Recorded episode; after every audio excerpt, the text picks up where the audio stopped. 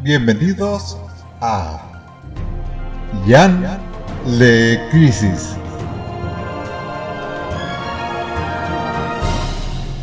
Un podcast sobre crisis en tierras infinitas. Bueno, bienvenidos a otro episodio especial de Jan Le Crisis, este podcast donde yo, que soy Gus Casals, y mi marido, que es el señor Ian Gutiérrez, que es el que lee la crisis, leímos Crisis en Tierras Infinitas completa, leímos los relanzamientos post-crisis de Superman, de Batman, de la Mujer Maravilla. Leímos a pedido del público, que estaba muy insistente, leímos Legends. Cómo rompieron las bolas, eh. Y nos pareció que era una buena idea. eh, hablamos bastante, si escucharon los episodios anteriores, de cómo Legends era como este lanzamiento de otras cosas, aparte de los tres títulos grandes. Y uno de los títulos que salen de ahí, probablemente mi favorito de todo esto, es la nueva Justice League.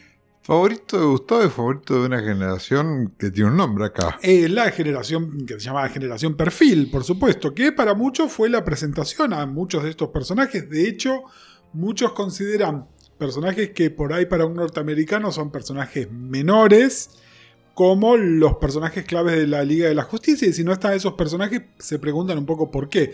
Pero ahí nos estamos adelantando por ahí un poquitito. Estamos hablando de la Liga de la Justicia, es la que se conoce como la Liga de Giffen y de Mateis. Más Kevin Maguire, que es el artista, ahora vamos a hablar más de, más de él y todas esas cosas. Esta te la revendieron también, igual que Legends. Esta me la vendieron, pero antes aún del proyecto Jan Le Crisis. O sea, esta me la vendiste vos, ah, creo que desde, desde el primer mes de novios. Sí. Sí, porque, a ver, es una de mis favoritas. Obviamente, Giffen es uno de mis creadores favoritos, pero no es que es mi favorita porque él era el, mi favorito, sino que es al revés. Él es uno de mis creadores favoritos por esta serie junto con Legión, junto con un montón de otras cosas más, ¿no? Y a ver, ¿qué tiene esta serie de particular? Esta serie eh, en su momento, y hoy por ahí lo tenemos un poco más naturalizado, rompió con las convenciones de lo que tenía que ser un grupo de superhéroes, sobre todo un grupo de superhéroes de lista A. Es decir, la Justice League estaba en publicación desde el año 60. Era la Justice League of America, la Liga de la Justicia de los Estados Unidos, por eso el of America. Se publicó sin interrupciones hasta la crisis, hasta después de la crisis, hasta Legends en realidad, ¿no? Es decir, hasta el año 86. Eh, fueron 25 años de publicación y salvo por ese periodo raro que también les mencionamos en Legends, donde la Liga de la Justicia eran estos personajes medio clase B, vibe y todo eso, siempre eran los grandes nombres de ese. Eran Superman, Batman, la Mujer Maravilla, un Flash, un Linterna Verde, eh, algún Hawk, eh, Atom, después más adelante Esto, Satana, en alguna, Firestorm, en alguna este, me- en algún momento metamorfoseó, no sé si antes o después, a Super Amigos. ¿Es esto? En realidad los Super Amigos era como la versión eh, disponible para todo público de todo esto. De hecho, si ven los Super Amigos en inglés, ellos no se refieren a sí mismos como los Super Amigos, sino que se refieren como la Liga, la Liga de la Justicia. En realidad Super Amigos era el nombre del, del dibujo animado. Yo te digo, eh, creo que el- mi primera aproximación al cómic fueron las cartas Chromie de Sí. los Super Amigos, que las estuve haciendo muy chiquito, o sea, Bueno. tipo a los 5 años. Lo que pasa es que, fíjate, es interesante esto que decís, porque la primera aproximación de la generación mía a los personajes de superheroico de DC son los superamigos. Las cartas Chromie se llamaban superamigos, pero en realidad en inglés se llamaban superpowers. Y tiene que ver con una serie en particular que había salido en esa época que tenía las cartas que se publicaron acá como las cartas Chromie y una línea de juguetes, que Ajá. es famosa, que es ya de los 80. Este, los superamigos, la primera iteración de los superamigos son de año 73. Y hay distintas series de los superamigos que duraron hasta el 86 también. Con distintos equipos. Está la de Wendy Marvin, la de Sunny Jaina, la de la Legión del Mal. Hay, hay un montón Bueno, digamos, ponle de- que año 85 yo tuve las cartas. Claro, bueno, es la línea, la línea de Superpowers que acá, como superpoderes no sonaba bien, se sacó como Super Amigos, que era una marca que ya estaba como super probada. Eh, para una generación que es un poquitito más chica que vos, que por ahí tuvieron las cartas, pero cuando eran muy chiquitos todavía, el contacto que tienen es a partir de la- las ediciones que hacen perfil, que era de esta serie que vamos a leer hoy ahora. Es decir, no, no, no lo anterior. Además, este, bueno, yo hablo mucho de cartas Chromie en, en Lagartas, ¿no? Que Sí. ahí las cartas Chromie fueron como, como que formaron parte de la vida de mucha gente que en su momento vio la serie Sí. y que bueno, ahora está este, participando en el podcast. Pero eh, yo, el recuerdo que tengo de Super Amigos son los stickers que venían con las cartas. Claro, Por bueno. esos stickers los pegué por toda la casa, incluso pasaron los años y en los muebles de casa antiguos estaban todavía en algunos lugares pegados esos stickers. Sí, y todo esto en realidad empieza con la película de Superman, que se estrenó en Estados Unidos en el 78, acá llegó en el 79. Eh, y aparece un montón de merchandising, no solo de Superman, por ejemplo, en las tapitas de la línea Pepsi, Claro, aparecían las sí. figuritas, que era una conformación parecida. Y te digo esto porque aparte del Superman, Batman, Mujer Maravilla, de repente aparecía Wonder Girl o personajes que uno no asocia con los superamigos y todo eso. Eh, pero bueno, sí, empieza ahí. Entonces incluso hay stickers más viejos que los que tenías vos de líneas anteriores, digamos. Empieza como una especie de desemanía que empieza con la película de Superman, después eh, cuando empezaba a menguar viene la película de Batman del 89 y bueno, después acá salen las cosas de perfil y entonces es todo como un continuado que también explica un poco por qué el público de cierta edad argentino es muy deseísta. Ahora, ¿esto salió publicado después de la película de Batman? Esto, eh, no, un poquito antes. Ah, Esto es del año 87, la película de Batman es del año 89. ok. Eh, Pero te- acá, se publicó en simultáneo. acá se publicó después. Ajá. Eh, acá las ediciones de perfil empiezan primero con Batman and the Outsiders, que era una serie más vieja. Luego se edita la adaptación de la película eh, de Batman 89, que O todo sea el que mundo vino después, de la, digo, vino después de la película. Sí, sí, acá se Ah. después de la película. Bueno, les rompió la cabeza. Le rompió la cabeza, sí. Así que bueno, te cuento un poquitito de historia de esto también. Dale. Estábamos hablando de la Justice League todos estos años en continuado. De alguna manera se considera que el experimento Justice League Detroit no funcionó, entonces eso termina. ¿Y por qué tenés un ladrillo gigante de Detroit acá? ¿Qué no funcionó? Yo digo, se considera que no funcionó. Pero duró un montón. Duró un montón. Duró. Son casi tres años, un poquito más. Mm. Que en tiempos de publicación de las historietas es un montón. Es efectivamente un montón. Esa serie estaba principalmente escrita por Jerry Conway. Jerry no la cierra la serie, sino que el, escritor que termina, escribe los últimos números, es de Matisse. Que lo vamos a leer ahora. Y entonces el tema es que hay un cambio de editor también. Acá les hablamos bastante de editores porque toda esta era de DC, y esto se los hablé bastante en, en el episodio, los, los anteriores, los de Legends. Les hablé de Mike Gold. Cuando hablamos de Batman año 1, les hablé de Denny O'Neill.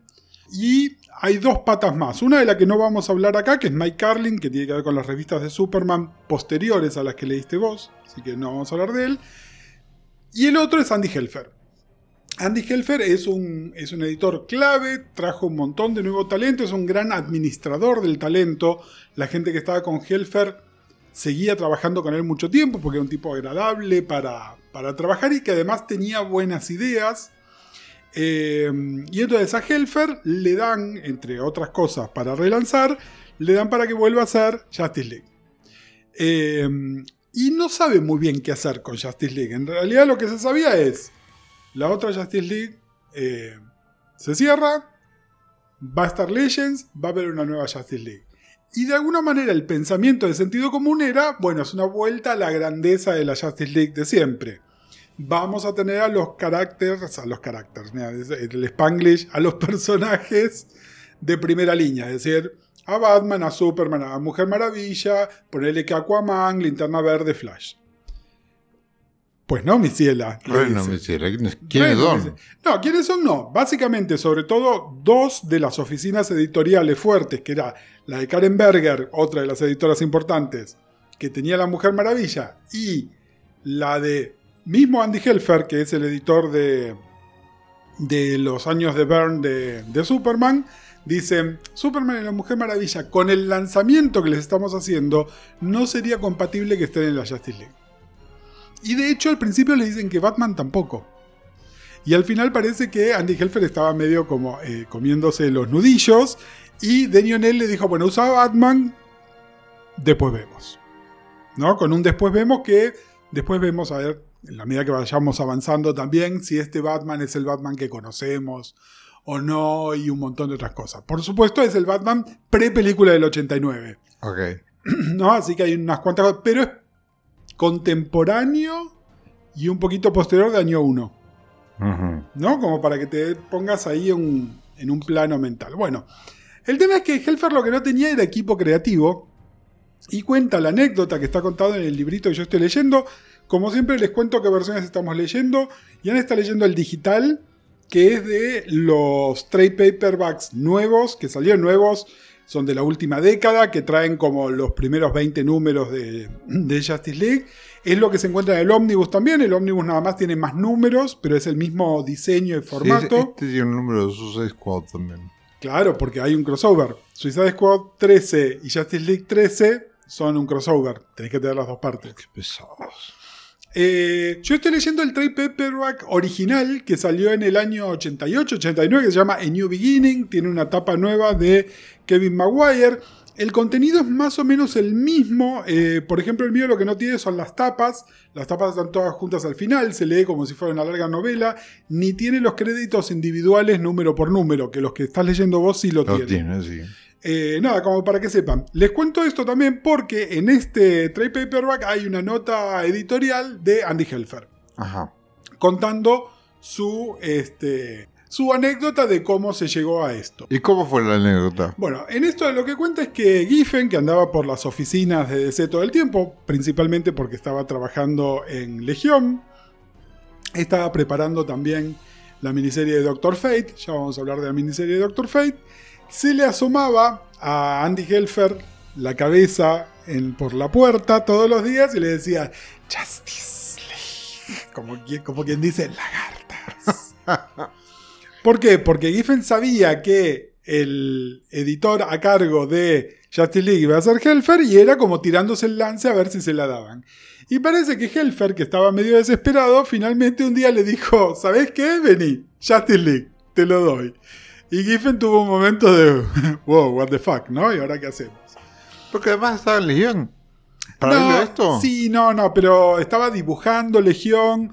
A ver, acá es otra cosa interesante. En realidad estos son los años, el Giffen que hay que pensar acá es el de Ambushback. Los invitamos a sí, que sí. escuchen el, el programa especial de La Batea que hicimos con Andrés Acorsi, Pato Oliver y Mariano Cholaquian sobre, en homenaje a Giffen, como para que se den una idea de cronología y de qué estamos hablando. El tema es, Giffen dibujaba y escribía Ambushback, pero era su personaje. Ese Giffen no era un tipo conocido como escritor. Era un tipo conocido como dibujante, muy colaborativo con los guionistas con los que trabajaba. Acá de repente le dicen, bueno, vos vas a guionar. Y Giffen inmediatamente lo que dice es, yo te puedo inventar las historias, pero no me tengo fe para hacer el diálogo. Entonces él venía laburando mucho con otro escritor que se llama Robert Loren Fleming, que era como su dialoguista. Y acá Helfer lo que le dice es, ¿sabes qué? Te vamos a juntar con Jean-Marc de Matisse. Que, como te decía, era el que cerró la serie anterior de todo esto. De Matisse es un tipo que en este momento ya tenía experiencia, ya había laburado para DC, ya había laburado para Marvel, pero también era como... Ninguno de los dos era un nombre taquillero, no era, no era un John Byrne. ¿no? Es decir, no, no- o no era un- incluso un Len Wayne, ¿no? Una de esta gente que ya tenía carrera. Es decir, eran dos tipos, que el- sus seguidores sabían que eran súper talentosos, pero que no era gente que te aseguraba ventas así de entrada. No cortaban ticket. No cortaban ticket, exactamente. Sobre todo Giffen, por ahí sí lo hacía como dibujante, pero no como guionista. Bueno, y entonces le dan una oportunidad, además, a un artista, y esto es algo que Helfer hizo un montón de veces en su carrera y un montón de veces en Justice League, que es darle una oportunidad a un artista que todavía no estaba probado, pero el tipo con un ojo. Le da una oportunidad a Kevin Maguire. Maguire era muy jovencito, tenía una muy poca experiencia en Marvel, no dibujando historietas, sino dibujando personajes, pero digamos cosas estáticas. Más voy a hacer las caras, ¿no? Es el de las caras. Es el de las caras. Sí. Yo te diría que es el de las caras y es el de los cuerpos también. Mm. ¿no? Y ahora lo vamos a ver en el arte de todo esto. Pero en ese momento no se sabía. De nuevo, si Giffen y de Mateis todavía no eran nombres taquilleros, Maguire era mucho menos, mucho menos taquillero. Se o lo sea que acá, acá, lo único, digamos, compensa el nombre Justice League. Exactamente. Y con un problema serio, que es que lo que la gente asociaba con Justice League normalmente no estaba disponible.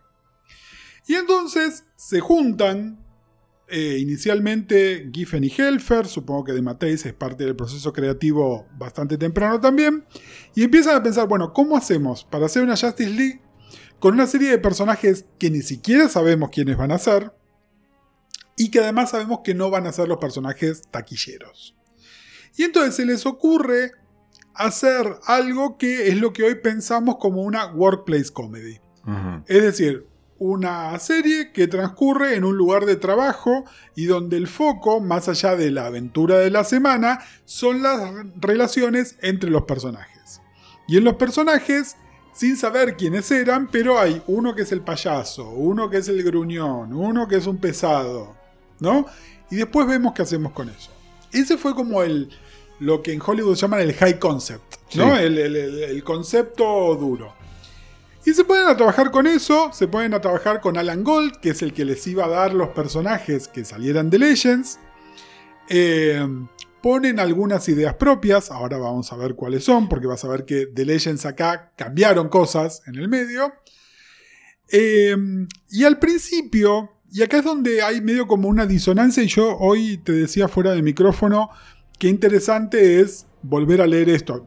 Yo no es que lo vuelvo a leer después de 30 años, es algo que he estado leyendo continuamente todos estos años. Pero en la medida que uno está más familiarizado se da cuenta cómo, por ejemplo, está la idea de que el humor fuerte empieza en el número 8, que es el último que vamos a leer. Que es cierto, pero estos números tienen un montón de humor. Mucho humor. La idea del humor, estaba desde antes. Eh, también eh, hay otro preconcepto que es, ah, la Justice League es solo humor y no tiene momentos dramáticos. Y acá vos todavía por ahí no llegaste, pero viste que está lo del Grey Man por ahí, Doctor Fate que está hablando con un tipo. Sí, bueno, eso no, no bueno, a ningún lado. Pero que es en los primeros números también cosas que son mucho más serias de lo que se le suele dar crédito también. Sí, bueno, hasta eh, ahora no desarrolló nada igual. Eh, y después, bueno. Está bien, hoy estamos cubriendo 1, 2, 3 y 4. Y 4, exactamente. este, ¿Van a ser dos especiales? y, es más, te diría, el número, si usted tiene que dar un número de muestra de la Justice League temprana, te van a dar el 5. Ajá. Porque en el 5 pasa algo muy particular que vamos a charlar en el próximo programa. Y el número donde estalla, es decir, el número que vendría a ser, ¿viste? Cuando después del piloto de una serie finalmente la entienden y la empiezan a hacer, es el 8. Que también lo vamos a leer. también va exactamente, que también va para el programa que viene. Pero hay un montón de semillitas de cosas que se van plantando, incluso que uno no se las ve venir, ¿no? Cosas que tienen que ver con Maxwell Lord, cosas que tienen que ver con Mr. Miracle. hay una serie de cosas que sobre todo en reportajes eh, mucho posteriores, Giffen siempre decía, esto era un trabajo y nosotros íbamos improvisando. Minga iban improvisando. Hay cosas que están súper pensadas, hay cosas que claramente se habían sentado y habían hecho un, mapa de ruta donde a dónde iban a hacer y qué es lo que iban a hacer. Por supuesto, en el medio lo que les pasa sobre todo es que se van muchos personajes. Ahora vamos a hablar de la tapa del número uno. De estos personajes que están en la tapa del número uno, te diría que asociados con la serie fuerte hay cuatro, tal vez cinco. Después hay varios que son muy importantes que desaparecen casi inmediatamente. De hecho, vos ya viste la desaparición de uno de estos personajes. Y bueno, entonces tienen que entrar otros personajes. Pero bueno, el concepto central, el concepto core, como les gusta decir ahora, ya estaba acá desde el principio.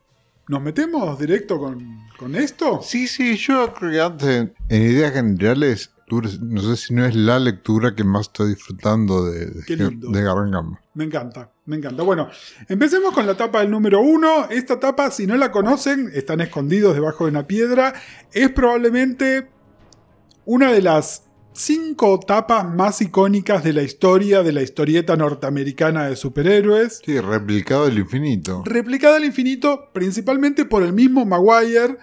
Y en esta misma serie aparece como cinco o seis veces, pero después donde quieran, en Marvel, en DC, en las independientes, burlándose, haciéndole un homenaje en serio. Hay versiones live action de esta foto, eh, digamos, de esta imagen. Es como famosísima, es una, es una especie de retrato del grupo que está en una posición, están todos como posando y mirando ligeramente hacia arriba, como que la cámara está más alto que ellos y la persona que está en el centro, al medio, delante de todo, generalmente con un globo de diálogo y está diciéndole algo a la cámara. En este caso es Guy Garner que está diciendo Wanna Make Something of It, que es también, ¿no? Es icónico en sí mismo, ¿no? Es, eh, que me hace como algún problema, ¿no? ¿Qué te pasa? Bueno, ¿no reconociste a alguien de esta etapa? Bueno, esta etapa, eh, yo por ejemplo, Mr. Miracle, que después este, sé que es Mr. Miracle, este, no sé quién carajo era. Sí, sí. Mr. Miracle acá hacía mucho tiempo que no se estaba usando. No, y vas a explicar además, porque de repente también habla de Acópolis, y es, un escapista, y tiene el enano este que después no aparece más. Oberon, no, bueno, Oberon es, es uno de los protagonistas. Oberon va a aparecer de acá hasta ah, el último número de esta serie, que es el 60. Bueno, no sé quién era. después, este... No, eh, me, me, sorprendió mucho sí. ¿sí? ver a Doctor Light. Porque Gia Gunn la teníamos en crisis y después no volvió a, a asomarse. Bueno, literalmente no volvió a aparecerse. Acá es una de las primeras veces que la usan y la usan un poquitito. Ah, no sé exactamente cuál es la historia detrás del uso de Doctor Light. Por ahí era otro personaje que tenían pensado. Eh, la serie, a ver, acá se llama Justice League, no es un secreto. A partir del número 7 se empieza a llamar Justice League International. Y una de las críticas que se le hizo muy a menudo es que, sobre todo al principio, muy internacional no era porque eran todos héroes norteamericanos. Que estuviese la doctora Light ya era meterle un elemento internacional antes de que fuera international. Sí, pero igual medio como que se olvidan que es oriental a veces cuando la dibujan. Eh, no, no, no, está, está muy japonesa. No, ahora, ahora vamos a hablar. Eh, Acá, en, en, esta etapa, esa es Gina Jolie. Bueno, pero eso porque está mal coloreada, pero, pero no, no, es, es, japonesa y normalmente la colorean más amarilla. Acordate acá de alguna de las lecciones de Pato Oliver sobre los colores que había la coronita y el pelo y decime si ese rostro es oriental. No. No es un rostro oriental. Bueno, no voy a ponerme a pelear sobre eso. Bueno, nada, esto te, te preguntaba... Igual vas, a darle Patricio Oliver a hacer un statement al respecto. Eh, no, bueno, a vos te sorprendió Doctor Light. Es Mr. Miracle, de nuevo, es un personaje que en esta época no se estaba utilizando. Sale un especial un poquitito antes, que era como una especie de homenaje a Kirby, porque Mr. Miracle y Oberon son personajes creados por Kirby. Este, y después, bueno, saliendo directo, sí, de las páginas de Legends, está Canario, Martian Manhunter, Batman, Capitán Marvel, Guy Garner, Blue Beetle y Doctor Fate. A estos todos los tenés porque salen directamente. Los retengo y, además nada, reconocí también personalidades, poderes. Igual hay cosas de los poderes que no los entiendo. Ah, bueno, ahora eh, nos, vamos, nos vamos a meter. Nos meteremos, pero igual. Bueno, y esto empieza con, empieza con Guy Garner, justamente, por motivos que vas a llegar a ver Guy que tiene un protagonismo muy fuerte en todos estos números, después lo pierde un poquitito, pero siempre es uno de los top 3, top 4 de la serie. Eh, más adelante... Yo te digo, estoy por el número 4 y lo que noto es como que... Eh, entiendo por qué está, entiendo para qué está, pero de repente es como es demasiado recurrente esto. como que si después aparece, muy bien. Esperá los cuatro números que siguen porque ahí es donde pasa algo. Bueno, Guy, por supuesto, eh, viene eh, con su delirio de grandeza. Mucho de la personalidad de Guy está establecido en la revista de los Green Lanterns, a la cual va a haber más de una referencia acá. El editor de Green Lantern es Andy Helfer también. Yo subí un videito muy corto a Instagram, búsquenlo, están en mi Instagram o en el Instagram de Ian, donde hablo de las series donde se establece a Guy y a esta personalidad el guionista que lo hace es Steve Englehart. La serie está eh, editada por Helfer también. Digamos, si venías leyendo Linterna Verde, esto te recierra y si no, medio como que te estás desayunando con que está este Linterna Verde, que es un forro. Sí, igual este, te digo, si venías leyendo Legends, lo, no es perfecto. Sí, sí, sí, eh, creo que acá mismo, Mismo este, desde Crisis también, o sea, Pero en Crisis aparecen tres paneles. aparente paneles, pero está bien definida quién es. Sí, sí. O sea, Bueno, acá. eh, digo, hay, hay una correlación Sí. que, me, que me lleva a entender por qué está acá. Bueno, me faltó aclarar dos cosas sobre el arte que me parece que son importantes, que se notan especialmente en esta página, que es la página 2, que es donde llega Canario Negro y tienen un enfrentamiento ahí ellos dos. Giffen, cuando escribe esto, en realidad no lo escribe, sino que lo dibuja. Es decir, lo que hace Giffen, el crédito tiene Giffen es breakdowns. Ok, Que básicamente es diseñar la página y qué contenido va a haber en cada viñeta de la página para que después venga el dibujante y lo dibuje bien. Es decir, le hace como unos monigotes, que sería como el storyboard de una película, ponele, para que después venga el artista y lo haga. Y el entintador que le ponen a Maguire en este primer número es un recontra veterano que se llama Joe Rubinstein. Rubinstein es uno de los grandes, una- un entintador más asociado a Marvel que a DC, pero nada, un tipo como sinónimo de calidad en tintas, Joe Rubinstein. Eh, inmediatamente el número 2 lo cambian por otro tintador del cual ahora ya vamos a hablar, que vos ya lo conocés. todo más barato. no, no, yo creo que Rubinstein acá debe haber una cuestión contractual. Era medio como que estaba préstamo de Marvel y después le deben haber hecho firmar un contrato de exclusividad en Marvel para que no hiciera este tipo de cosas. De hecho, Rubinstein eh, entinta un solo número más, que es el 60, porque re- se reúne el equipo creativo original eh, para el último número. Ok, ¿no? Entonces, Maguire, que ya no estaba dibujando, lo dibuja, y Rubinstein, que no estaba trabajando en DC, viene para entintarlo. ¿Por qué te digo esto? Porque Maguire en este número todavía no es Maguire, Maguire. Sí hay algunas cosas. En la página 3, el cuerpo de Doctor Fate es Maguire, la cara de Oberon es Maguire, ¿no? En esta viñeta, fíjate este cuerpo. Esto es que son cuerpos musculados, pero como de un tipo atlético, no de un físico-culturista. ¿No? Como más delgado, más con otro tipo de, de cosas donde eh, en general muy anatómicamente correcto. Es Sí, eso. a mí me gusta mucho cómo lo dibuja Canario. Bueno, Eh, también. Tiene, tiene una cosa como que si bien hecha sexy y es voluptuosa, Pero esta es una joguineta todo el tiempo y- Exactamente. Y, y está bien. es una mujer atractiva, pero comportándose natural, no está Sí, posando. sí, total. Exactamente. Bueno, te decía lo Igual le mejoraron el tracker. O sea, yo Pero muy entiendo, que, poquitito. entiendo que es el mismo. Sí. Pero acá, pero acá no es ridículo. Bueno. Acá no son alambres. ¿Entendés? En la página 2 hay 4, 7, 10 paneles. Es una distribución bastante rara. Sí. El segundo panel de la última línea. ¿Qué es ese panel? Es el panel de ojo de Kit Giffen. Total. ¿No? Esto, sobre todo los lectores de la Legión cinco años después. como Total. Sí, sí, sí. ¿no? Es decir, yo acá veo mucho Giffen. Veo más Giffen que Maguire. Que es una mezcla de Maguire todavía no tan refinado, por ahí siguiendo muy al pie de la letra lo que Giffen le puso, y las tintas de Rubinstein, que tiene una línea un poco más, discúlpenme los artistas, pero más recta, yo la veo, mientras que el entintador que sigue, que es Al Gordon, tiene una línea más redondeada, que le queda mejor a Maguire. Porque el estilo de Maguire es redondeado, es orgánico, tiene curvas, no curvas de cuerpo femenino, sino curvas en la cara, en los músculos. Es, hay, el dinamismo de, de Maguire tiene que ver con las redondeces que tienen los cuerpos. No sé si ves lo que te estoy Sí, sí, diciendo. sí, sí. Bueno, nada, esto era sobre el arte también como para ir viendo cómo va avanzando y cómo también no es que Giffen se borra, simplemente que yo creo que Maguire pasa a estar más confiado y seguirlo menos al pie de la letra. De todas maneras, hay dos cosas clásicas de Giffen que las vamos a ver dos todo el tiempo, que son la toma de ojo y la toma de culo. Que vas a ver que hay mucha toma de culo, femenino y masculino. Sí.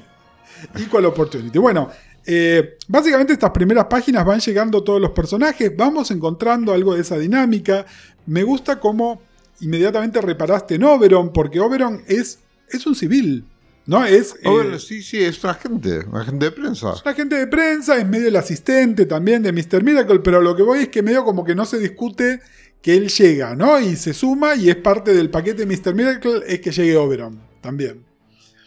Eh, bueno, después finalmente... Sí, yo me reí mucho con el nombre, porque además yo quería, o sea, no, al no tener el background de estos Sí. personajes, para mí que este personaje tan particular Sí. se llame Oberon, Es Shakespeareano. pero por eso digo que se llame Oberon y que parezca Puck, Bueno, ¿entendés? ese es Kirby.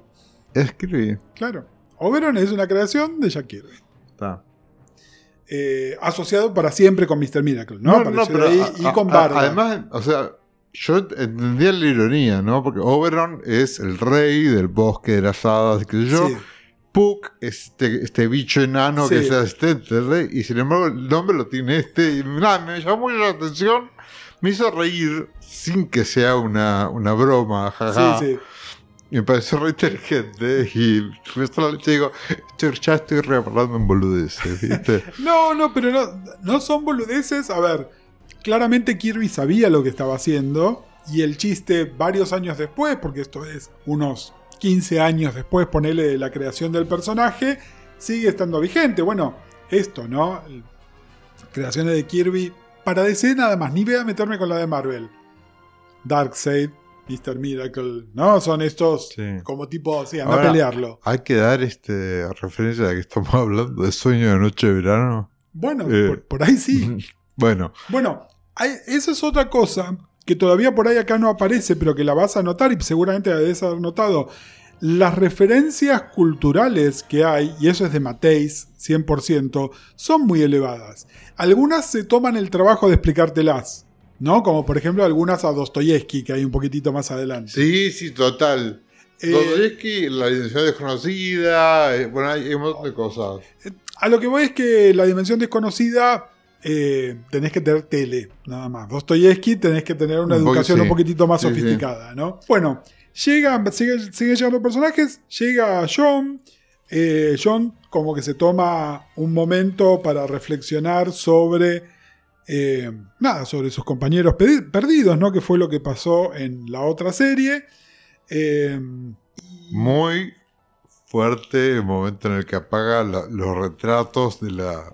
totales. Porque además también otra cosa que, o sea, yo desconectado de toda la historia, que ellos estén llegando a este lugar y que hablen de fantasmas y qué sé yo, están, están tomando el lugar donde la gente ya se murió. Bueno, digamos. esto acá hay otra cosa. Ellos están en lo que es el cuartel general original de la Justice League, que es el que tiene la Liga de la Justicia por sus primeros más o menos 10 años de operación. Después de eso se van al satélite. Durante todos los 70 están en el satélite. De hecho, eso es lo que se conoce como los años del satélite. Que es donde cae el bebé. El bebé estelar, sí. Exactamente, eso es esa crisis.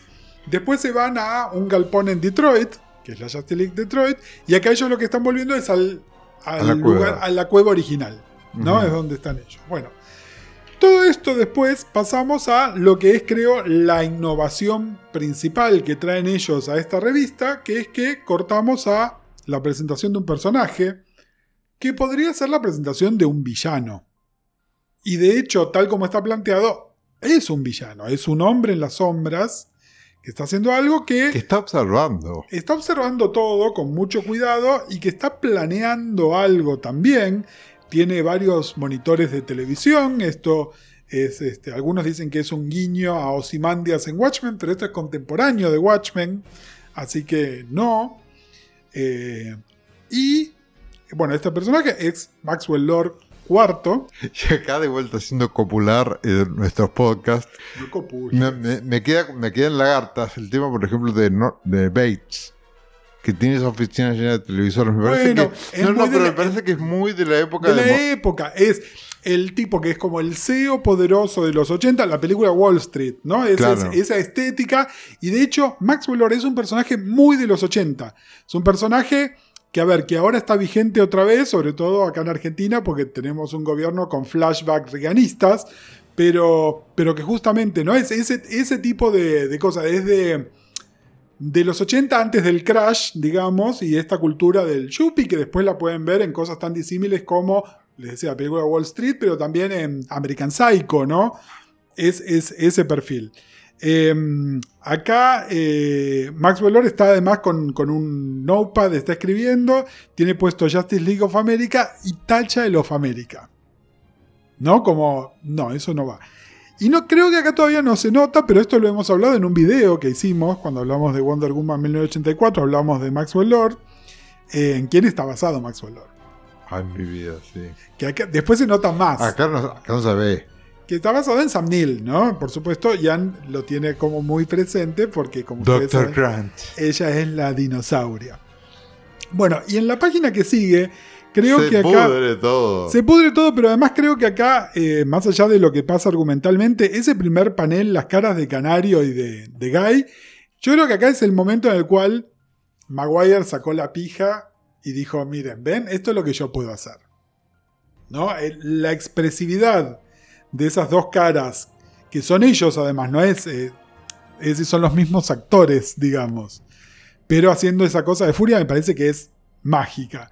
Y hay, bueno, sí, toda una escenita de acción donde los personajes hasta ahí presentes se agarran, este, se agarran medio en, en una cosa que es hasta medio de circo, ¿no? Hay un panel donde está Oberon agarrándolo ahí, que podría ser algo salido de los tres chiflados directamente.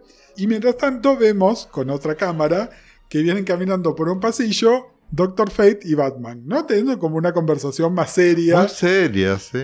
sobre otra cosa y se encuentran con esta situación. Y Doctor Fate quiere como parar todo mágicamente y Batman le dice, no, no. Ahí". Y la página que sigue, que me parece increíble, que es el primer enfrentamiento entre Batman y Guy, donde Sit down. sit down. Que básicamente, eh, más allá de las caritas que pone, es Garner cagándose en los pantalones, ¿no? Sí, no, no, pero bueno, acá Maguire de vuelta, ¿no? Mirá- Esas mirá caras. La, ca- la cara de, la- los tres paneles con la cara de él. Las tres caritas de Guy. No, no, son increíbles. Increíbles. Y bueno, entonces ahí empieza. Y en la página que sigue, y esto es una de las primeras cosas que me parecen hermosas, está Batman tratando como de explicar la- ¿no? las este, bases y condiciones que están en la Justice League. Y están todos aburridísimos. Pero fíjate el lenguaje corporal de esos personajes aburridos. Es hermoso. Es hermoso como Mr. Miracle está como mirando al costado. Ah, está- Harta. hasta, hasta John, que es el más estoico de los estoicos, está aburridísimo. Bueno, y ahí es donde hacemos un corte y vamos a Doctor Light. Doctor Light está en su personalidad de civil en el edificio de las Naciones Unidas y le está sonando una, una alarma de la, del pager, digamos, de la Justice League en un momento muy inoportuno y ella no sabe cómo hacerlo parar.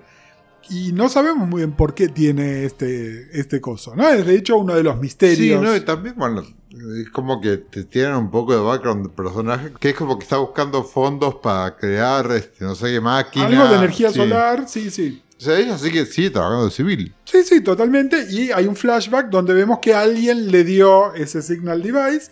Y cuando está saliendo de su oficina se encuentra con unos este, terroristas, muy de los 80 también, porque hay mucho, este, mucho pantalón de camuflaje, mucha vincha, ¿no? Eh, muy, muy, muy 80. Sí, eso parecen los, los terroristas. Todavía aparecieron terroristas que eran en, en Superman. En Super, en el barco. En el barco que aparecían estos Bueno. que eran de, de Ecuador. o Pero hay así. algo en común con esos terroristas también. Que es que, después, spoiler a una historieta de hace 35 años, son terroristas de pacotilla, es decir, son gente contratada para ser de terroristas, Sí. pero no verdaderos terroristas. Los de Superman también, ¿te acordás que eran, eran este, contratados por Luthor, digamos? Bueno, y entonces se meten en la Asamblea General. Vos estuviste en la Asamblea General. Esto es hermoso. sí. Eh, Eh, chicos, con Gustavo estuvimos en ese recinto. O sea, en uno de los viajes se nos ocurrió, porque se nos ocurrió. ¿Por qué meternos? Porque además ni siquiera era. O sea, yo después. O sea, no tenía todavía todo el background. Y después me enteré de que, ay, por acá trabaja la Mujer Maravilla. Yes. Nunca en ningún momento dijo, che, quiero ir ahí por la Mujer Maravilla. De repente teníamos un día libre y. Vamos a ver las Naciones Unidas, qué onda, si hay vista guiada, no sé. Capaz que se puede entrar al recinto. Entramos, nos hicieron un- un Una visita por todo el edificio. Sí, no, no, pero la seguridad para entrar era Ah, también. era como para entrar, no sé. eh, Las Naciones Unidas. era, era como para entrar a las Naciones Unidas. Era como entrar. Nada, si fuera un poco más, nos revisan las cavidades.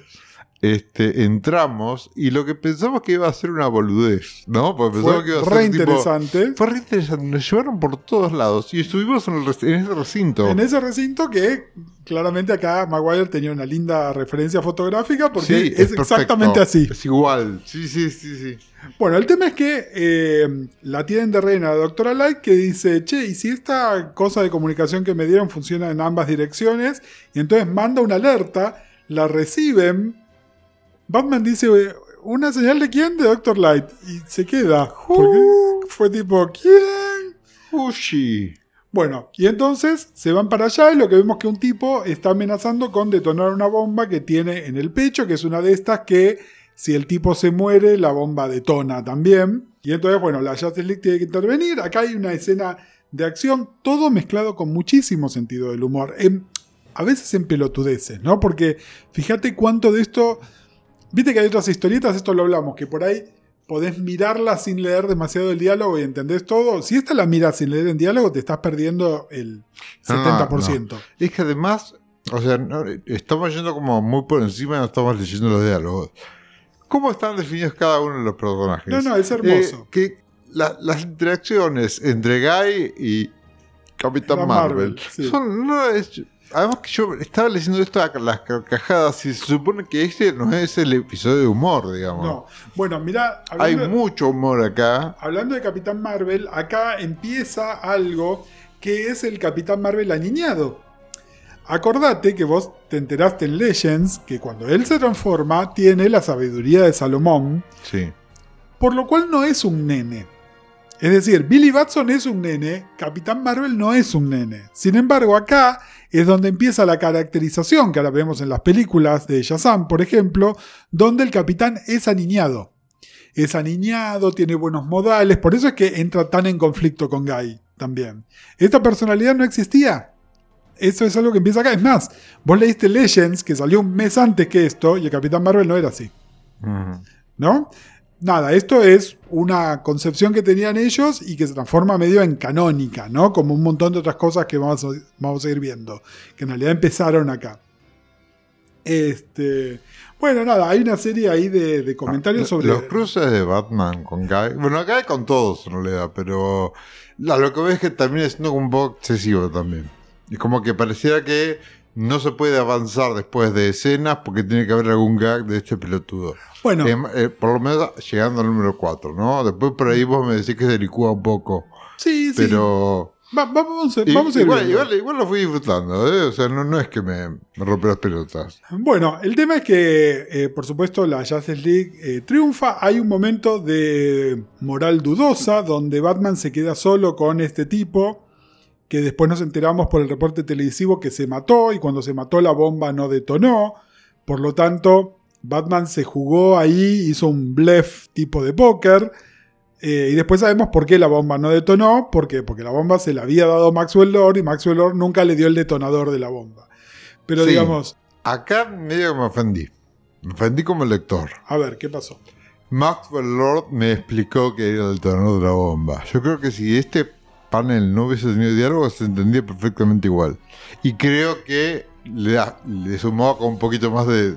Sí, en realidad lo que están construyendo es la villanía de Max. Sí, bueno, pero está como re- remarcadísimo. O sea, a Sí, mí me. sí, sí. Digo, digo, yo estoy pensando cómo voy a funcionar mejor, ¿no? O sea. De alguna manera también, en, que no se los comentamos, pero en el resto del número lo que estaban planteando es que la Justice League todavía no está del todo lista y esto es muy visible y lo fuerza a salir a la luz y a enfrentarse con esto. Claro, porque y lo que vemos que, era, que es idea de Max eso. No, porque además también es eh, esto, esto de la exposición. Es, eh, Batman en un momento dice: Mi idea no era este, defenderme en un lugar tan público. o Claro. Que haya algo y firmar casa en todas las cámaras, esto tiene cobertura internacional. No, está, está ese panelcita de Batman que dice Get that camera out of my face.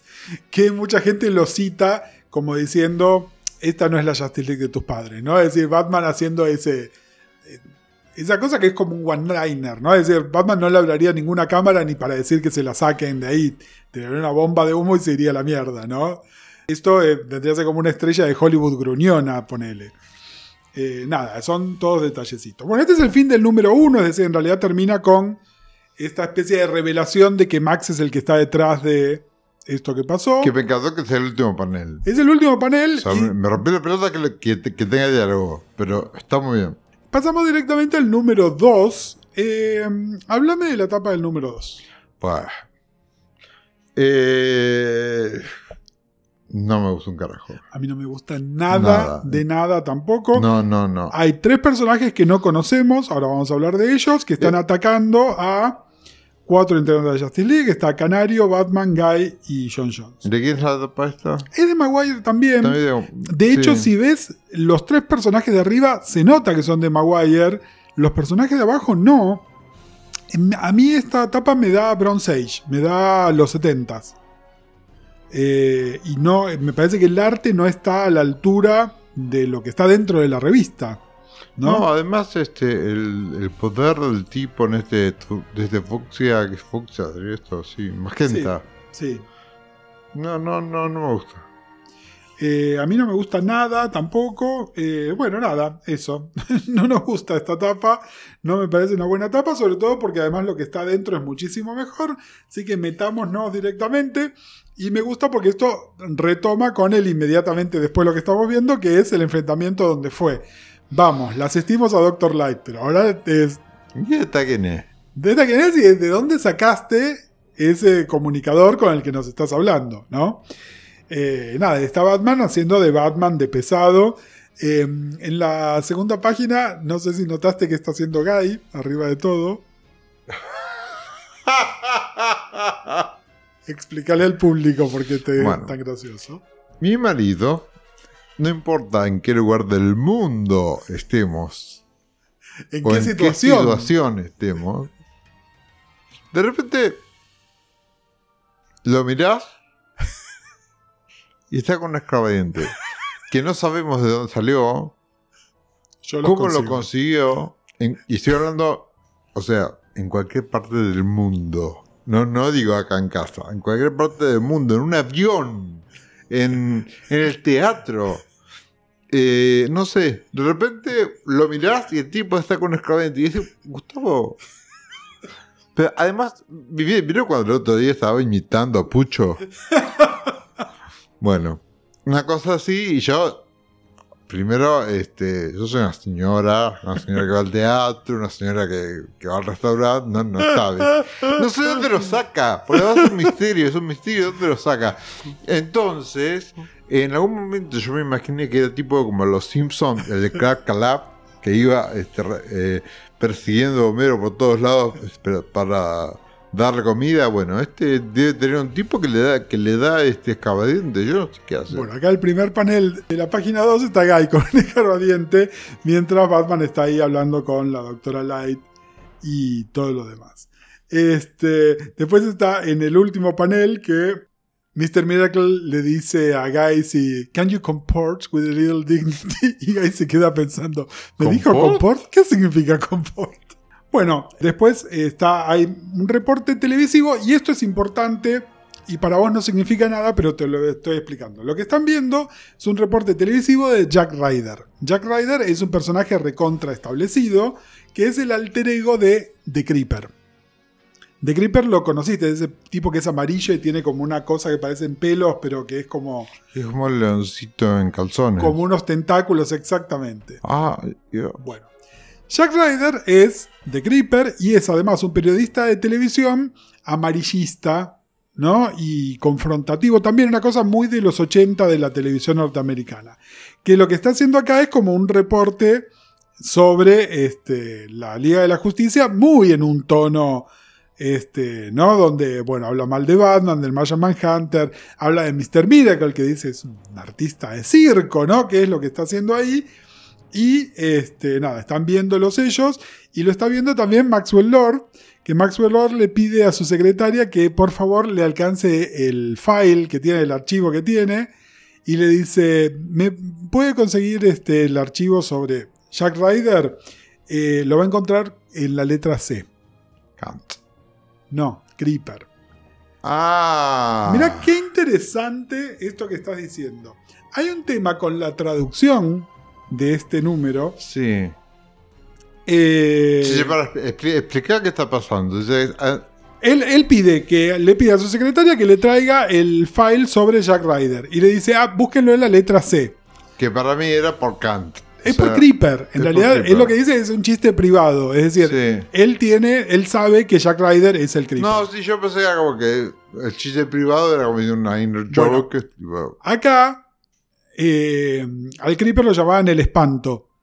Y esto está traducido correctamente con búsquenlo en la letra E. ajá. de espanto. ¿no? Esto lo hizo Andrés Acorsi. Ahora, en ese momento había un nabo, que ahora no me acuerdo ni cómo se llama, que estaba en el Parque Rivadavia, que criticó esa traducción porque decía que el- la C, vos dijiste de Kant, y él dijo era por crap. No, la C es de Creeper. Es decir, el- el- en realidad, aparte de ser un chiste, lo que te está diciendo es Maxwell Lord, entre muchas otras cosas, sabe que Jack Ryder y el Creeper son la misma persona, que no es información de dominio público. El Creeper o el espanto. Bueno. Pero cuando se lo están llevando, lo eh, interrumpen porque está el señor Gold para verlo. Y ahí nos queda. Un detalle, ahora que me dijiste lo de. uy, perdón. Lo que me dijiste de Bates en D. Sí. ¿Viste lo que está haciendo Max? Pone una cortinita que le tapa las pantallas de televisión. Eso es igual que la Es oficina de Bates. sí, sí, sí. Igual que la oficina de Bates en B. Chicos, si no están viendo B, véanla y escuchen lagartas y van a entender a qué nos estamos refiriendo. Tal cual, sí. Eh, acá, Sam Neill ya a full, ¿no? Muy Sam Neill y encima hermoso. Hermoso Sam Neill. Este, Pero además es el Sam Neill jovencito, es una, una belleza. bueno, después está eh, Guy que lo quiere matar a, a Ryder y después empieza un interludio que, a ver, yo, yo Ah, sé, que te, yo sé que te plomeó. No, no me plomeó, pero no de un sorete, no, después no retomó hasta ahora esto. Aparece un personaje que habla de una manera eh, poética, digamos. De hecho, las letras que utilizan. Para hablando de letras, el rotulador de todos estos números es Bob Lapam. Para mí es el mejor. Me parece que el rotulado de esta revista es inigualable. Y hasta aquí yo esto. Pero es a propósito, es para indicarte que el personaje está hablando de otra manera y el discurso es otro. Y podemos entender que es un personaje místico porque viene Doctor Fate a verlo. Doctor Fate también tiene sus propios globos de diálogo que son distintos del resto de los personajes. Sí. Y de alguna manera Doctor Fate le hace como una advertencia. Y esto queda ahí estacionado en el número 2. Después veremos para, para dónde agarra. Además, Doctor Fate no vuelve a aparecer. En estos números que estás aparecerá más adelante, pero hasta ahora fue tipo, bueno, tomó un Uber y se fue. ¿Quién más había tomado un Uber acá también? Bueno, por ahora nadie. No me acuerdo, pero, bueno, pero en en esto de darle Eh. Firestorm, Firestorm, Firestorm, eh, Claro, Lumière. Lumière se tomó el Uber, bueno, se, fue a tomar el té con Lumière. Bueno, y después la eh, acción salta otra vez. Estamos en Vialia. Vialia es algo que aparece recurrentemente en esta revista y en otras. Vialia es, es sinónimo de país de Medio Oriente de DC.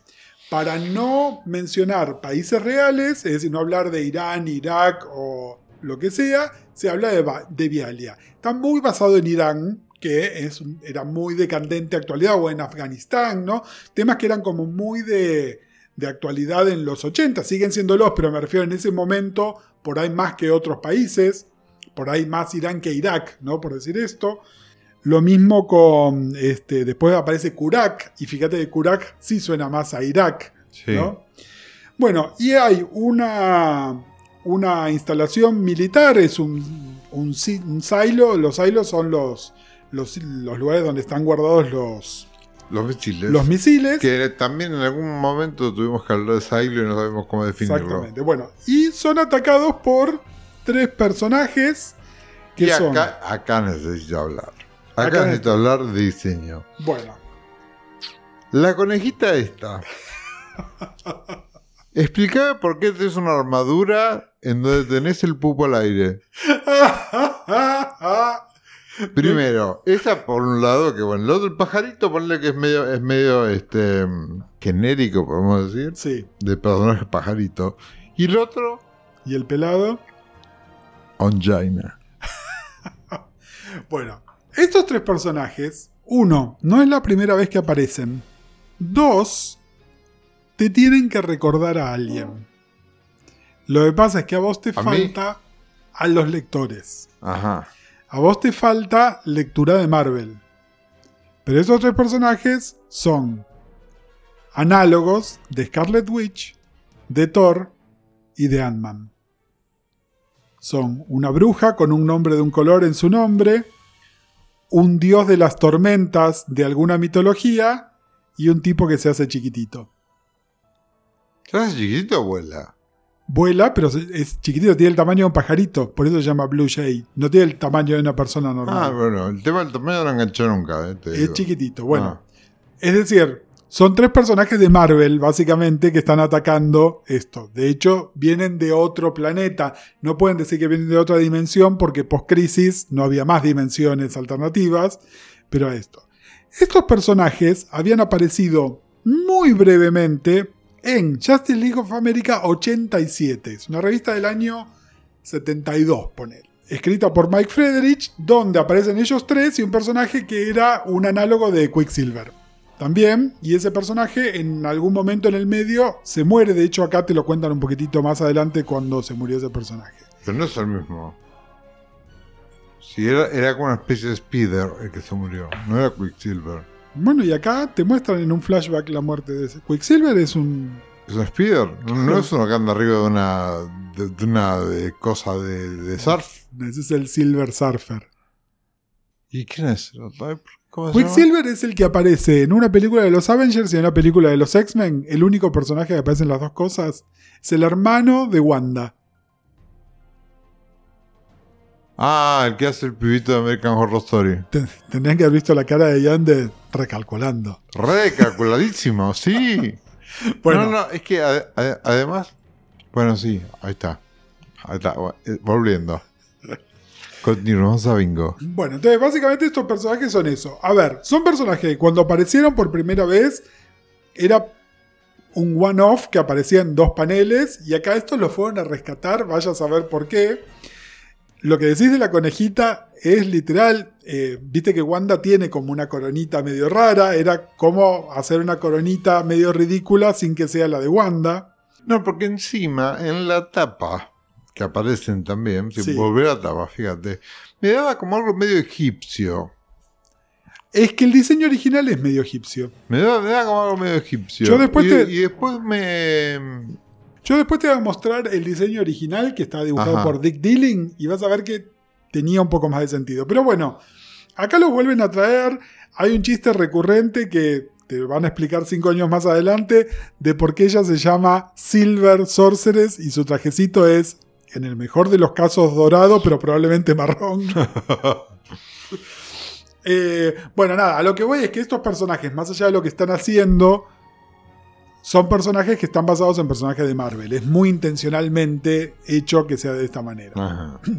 Bueno, el tema es que esto- esta gente lo que dicen es que están.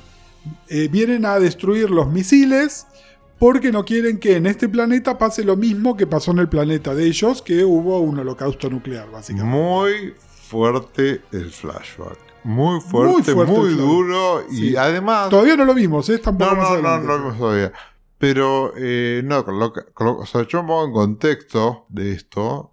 Cómo estaban. Plena a Guerra full, Fría, pero Guerra plena Fría- eh, Eh, fin del mundo. Eh, Reagan con el dedo arriba del el botón, botón. a punto de tocarlo. Sí, sí, sí, es Sí, eso. sí, sí. No, no, es un comentario Y muy. esto, eso pasó mucho también en Lagatas, que eh, de repente la nave nodriza se transformaba en una bomba nuclear y, y Facundo me decía, pero ¿por qué explota? ¿Explota? No, No, claro, era, era el miedo más grande. total. Y la charla que estaba en la mesa, además. Sí, sí, la, bueno. La charla familiar, la, Es- la- la tele. Estos dos números que estamos viendo acá directamente lidian con eso. Y bueno, cuando están en eso aparece el coronel eh, Ruman Harjapti, que es, bueno, eh, es Gaddafi, básicamente, ¿no? Es eh, un, un- un tipo que está ahí, este, dictador de Medio Oriente genérico, obviamente geopolíticamente mil cosas para criticar, pero bueno, nada, de nuevo, muy de la época también. Y el tipo medio como que los manipula a estos diciéndole yo los voy a ayudar con su misión de destruir a los misiles. de ahí lo que vamos es, eh, Batman y John siguen tratando de descular qué pasó con la doctora Light. Resulta que el comunicador este es similar a los que usa Justice League. Pero mejor. Claro, Batman dice una copia barata. Y yo le dice, no, de hecho es mejor y tiene varias cosas que tendríamos que incorporar a los nuestros. y eh, nada, son interrumpidos porque hay un reporte televisivo que este, cuenta qué está pasando. Acá hay una cosa muy interesante. La caracterización de Guy, más allá de que es un, un asshole, es que es totalmente riganista. ¿No? Sí. Este, entonces es, eh, nada, hoy sería trampista, digamos. Donde lo que dice, lo único que tendríamos, los únicos que tenemos que tener misiles somos nosotros y hay unos tipos destruyendo esos misiles que lo hagan, ¿no? Como que los están desarmando por nosotros. Por supuesto, Batman dice que no, pero acá está el temita de que esto está en jurisdicción internacional, Exacto. ¿no? Y ellos no dejan de ser un grupo de superhéroes de los Estados Unidos. ¿Qué, hace los, ¿Qué hacen los Estados Unidos todo el tiempo? Bueno, pero normalmente en las historietas esto no se discute. Es decir, nunca estaba, hasta este momento no estaba tematizado. Ajá. Superman iba y paraba a un dictador o se hacía cargo de una sequía, qué sé yo, y nadie decía, che, vos sos un norteamericano que haces acá. Y acá, y esto es muy de los 80 y es muy de DC de esta época, meter en la cosa de la geopolítica y en esta revista, que de hecho en el número uno están en las Naciones Unidas, ahora están yendo a Medio Oriente, en el número que sigue van a Rusia, está muy presente. Sí, sí, no, sí. no, no es un tema menor. ¿no? Está como muy, muy presente. Bueno, más interacciones divertidas entre Guy y, y Capitán. Marvel. Acá viene el flashback, lo que decías, ¿no? Del holocausto nuclear. Y fíjate que em, está en la segunda página del flashback. Te muestran lo de la muerte de este que es el Speedster, que es eh, Captain Speed. eh, que bueno, nada, es el compañero de ellos que aparecía en la, en la historieta en la de Justice League original Que no tiene una tabla de surf. que no tiene una tabla de surf porque no es el Silver Surfer. De hecho, más adelante en esta revista, si seguís leyendo, vas a aparecer, aparece un personaje que se llama The Scarlet Skier. Skier. ¿Qué? ¿Qué ibas a leer esto? Porque, es, porque es, es un chiste, ¿eh? de ese te tenés que reír. Bueno, el tema es que Guy los encuentra, lo están siguiendo y mm, nada, tienen una, una confrontación ahí este, Claro, donde... Guy, se- Guy se corta solo. Guy se problema. corta solo, ellos lo van siguiendo. Este, Pero porque, bueno, su anillo es como que detectó dónde estaba el quilombo. exactamente, bueno, Wangina, Wangina o Onjaina, Onchain. Onjaina, este, ¡Viva Glam! Le da una buena paliza, eh, lo rescata Capitán Marvel. Y ahí reciben un mensaje de Half Chapty que les dice: eh, Miren que ustedes están en el espacio aéreo de Vialia y no son bienvenidos y se tienen que ir. Y entonces ahí cortan a Half Chapty hablando con estos tres personajes y le dicen: Yo ahora los voy a acompañar a otro lugar donde saben que hay muchos misiles. Rusia. Y ese es el último panel que me encanta. igual, yo estoy enloquecido con todo lo que es acción. O sea, estamos yendo muy rápido. Primero, esto se lee, lo habíamos hablado también con Patricio Oliver en su Se lee momento. muy rápido. Se lee muy rápido, pero porque la acción es divina. Porque es divertido. divertido porque, y va. E incluso, por ejemplo, esos paneles donde hay un acercamiento al ojo de Batman, Sí. Giffen. Giffen, sí. Pero además, en la en secuencia, es una broma hermosa. Eh, eh, es muy, eh, o sea, muy efectivo todo. Todo, to- todo funciona. Es, justamente eso, cuando dice que algo funciona en todos los niveles, bueno, esto está funcionando en todos los niveles. Pasamos al número 3. Y quiero que hablemos de la tapa del número 3 primero. Y es tipo, volvé, Maguire, te, per- te perdono. Porque todo lo que no me gustaba de la otra tapa, de esta me encanta. me parece que es hermosísima. Parece que es increíble. Volvé que no te fajo El titular dice Rocket to Russia with the Justice League. El Rocket to Russia, aparte de tomarte un cohete a Rusia, es porque estos personajes que están rodeando a la Justice League son los Rocket Reds. Que a mí, me, al principio yo decía, eran robots. Son robots. No, son tipos adentro de unas armaduras. Ah, Pequeño background que tenés que tener de nuevo. ¿Te acordás? De nuevo, en el video que subí a Instagram hablando de Green Lantern, que te dije, toda esta historia sigue en otro librito que se llama, no me acuerdo ahora cuánto, y vos te hice poner la tapa, y en la tapa es como si fuera una cosa, un afiche soviético donde están los Green Lanterns y uno de estos personajes. Sí, sí, sí, acuerdo. Bueno. sí.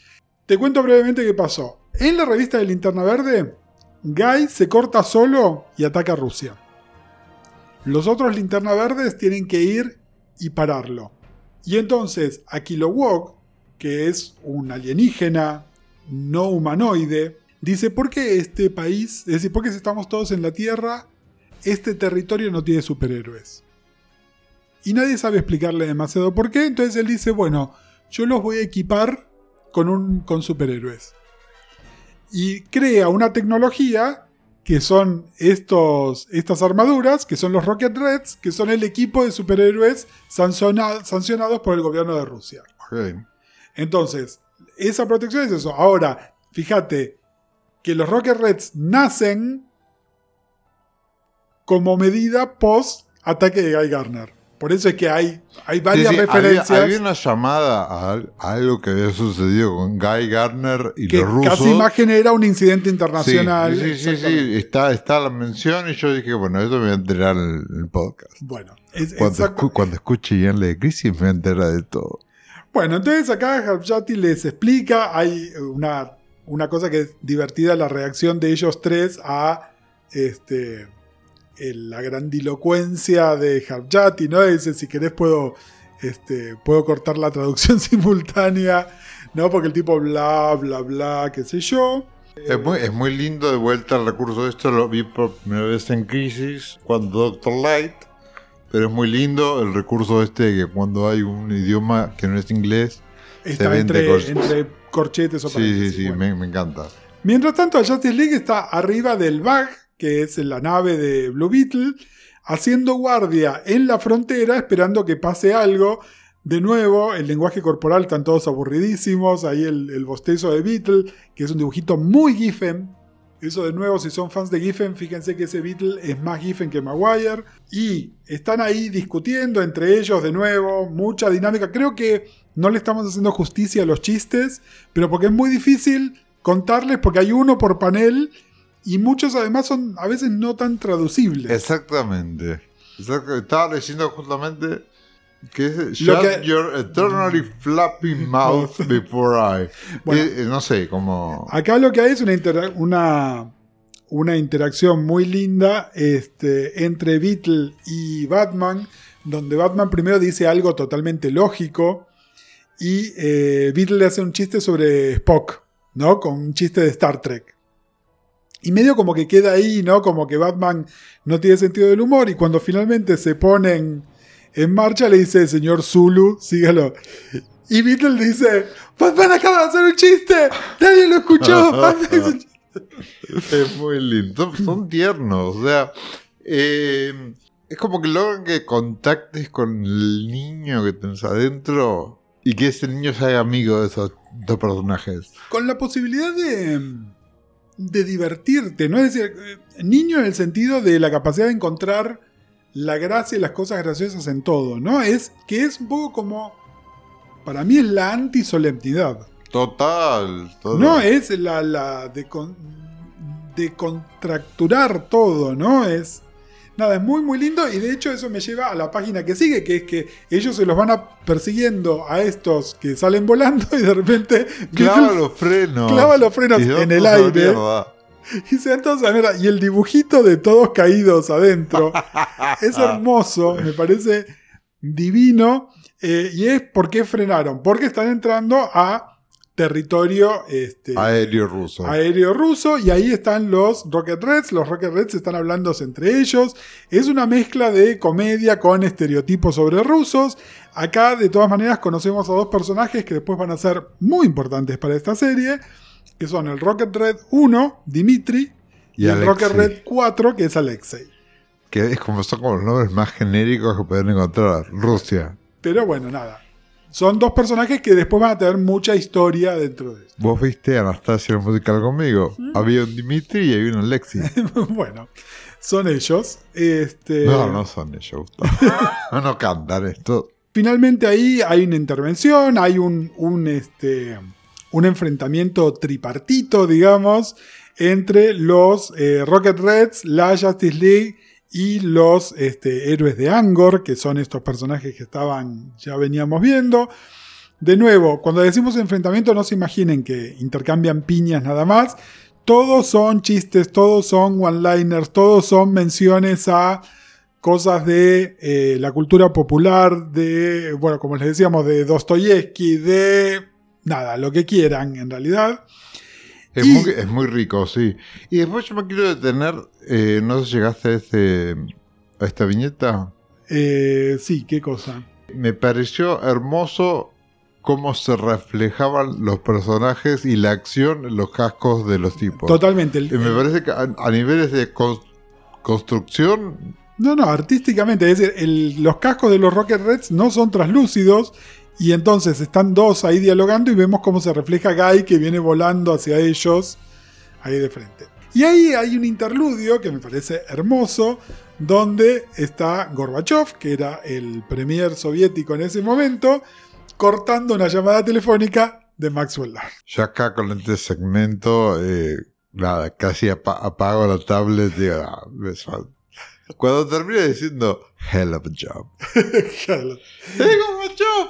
No, no, no, no. Eh, nada, me, parece brillante. Es hermoso y básicamente es una intervención nueva de Maxwell Lord que le dice a Gorbachev que pare a la fuerza, a su fuerza de seguridad, que son los Rocket Reds, para dejar que la Justice League haga lo que tenga que hacer, que de nuevo nos da una idea de la magnitud del poder de, de Max. Eh, después en la página que sigue, nada, hablando de Maguire, el dinamismo del último panel, que es Batman dando una orden a Mr. Miracle que tiene que salir por la salida de la nave que la abre Beetle. Nada, todo ese dibujo me parece una cosa increíble que no tiene necesidad de serlo tampoco, ¿no? No. Bueno, nada, salen. La doctora Light, que está acá con ellos y está vestida de civil, cosa que me encanta también, es decir, nunca tuvo, todavía está con la ropita que tenía puesta en las Naciones Unidas. Y si veo que lo rotaron ahí. Bueno, usa sus poderes ahí para pararlo. Canario sale, se enfrenta con Rocket Red 4, Alexei, le patea la cara y le rompe un diente. Esto va a volver más adelante. Nada, bueno, ahí sigue habiendo de nuevo acción con chiste uno detrás del otro, con nada, las caras mejor dibujadas que se puedan imaginar, con este.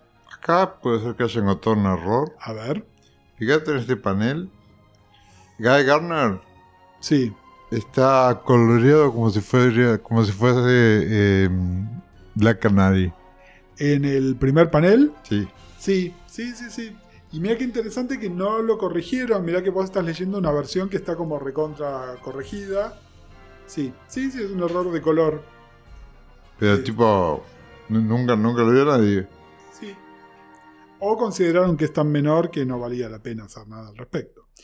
Pero bueno, el tema es que mientras está pasando todo esto, eh, una de las de los lugares, de los sitios nucleares donde están ellos teniendo esta pelea, eh, empezó a tener un efecto tipo Chernobyl. Hay un montón de referencias de Chernobyl. De hecho, Gorbachev, una de las cosas que está diciendo es: Este año me pasó de todo, incluyendo a Chernobyl. Nada, hay una reacción. Está la reacción de los héroes de Angor que ya vieron a su planeta destruirse por esto.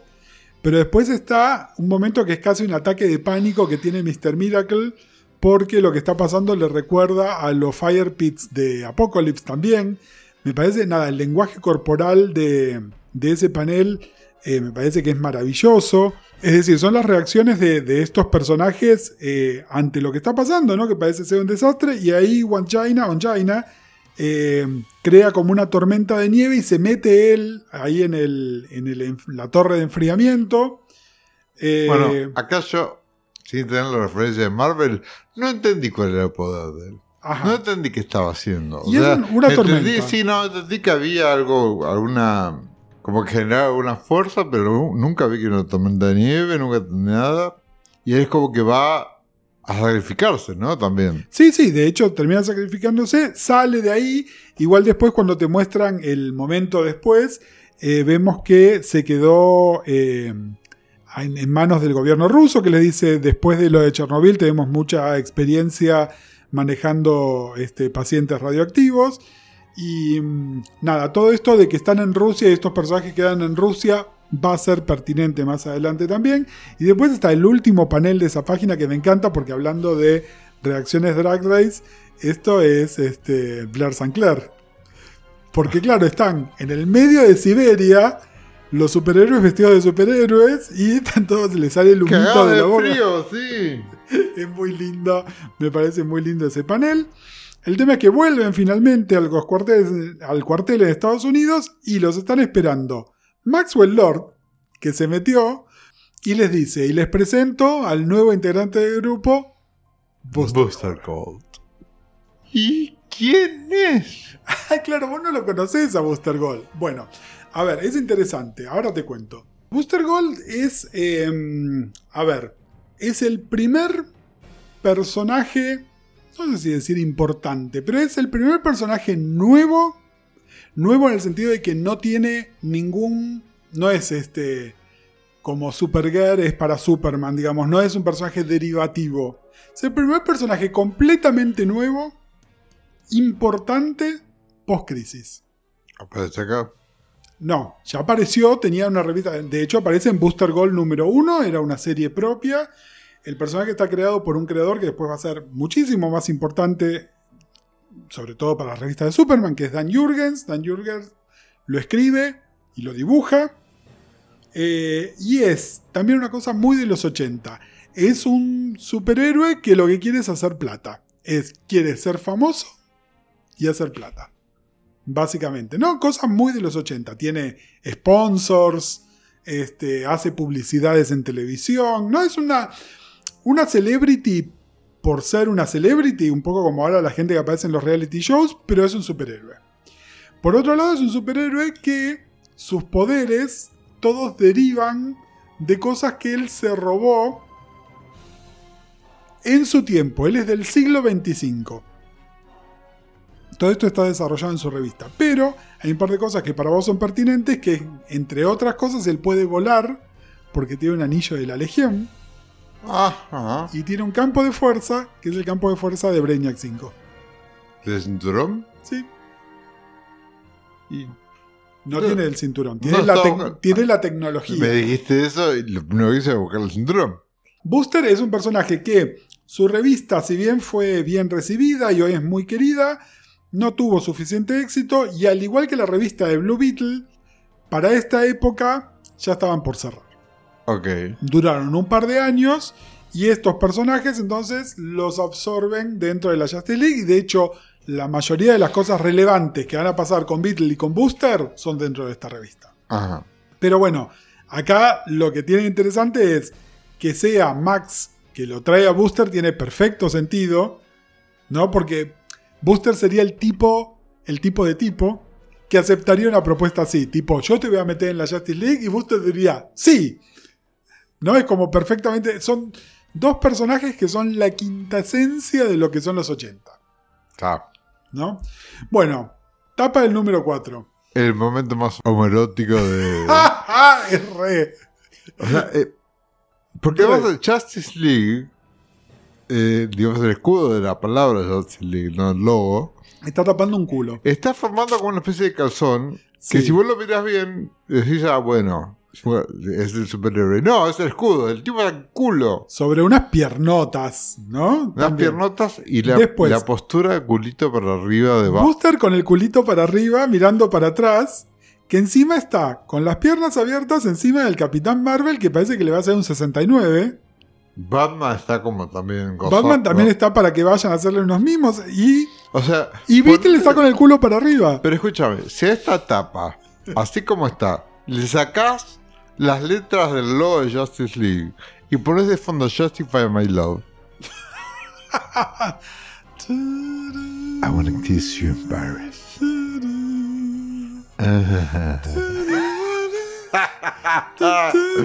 No, no, total. Total. ¡Por Dios! es cierto. Igual, de la manera más inocente que lo quieran ver, es una toma entre una entrepierna de unas brutas piernas y Booster está con el culito para arriba. Eh, digamos, todo lo demás lo agregamos nosotros de exagerados que somos, pero...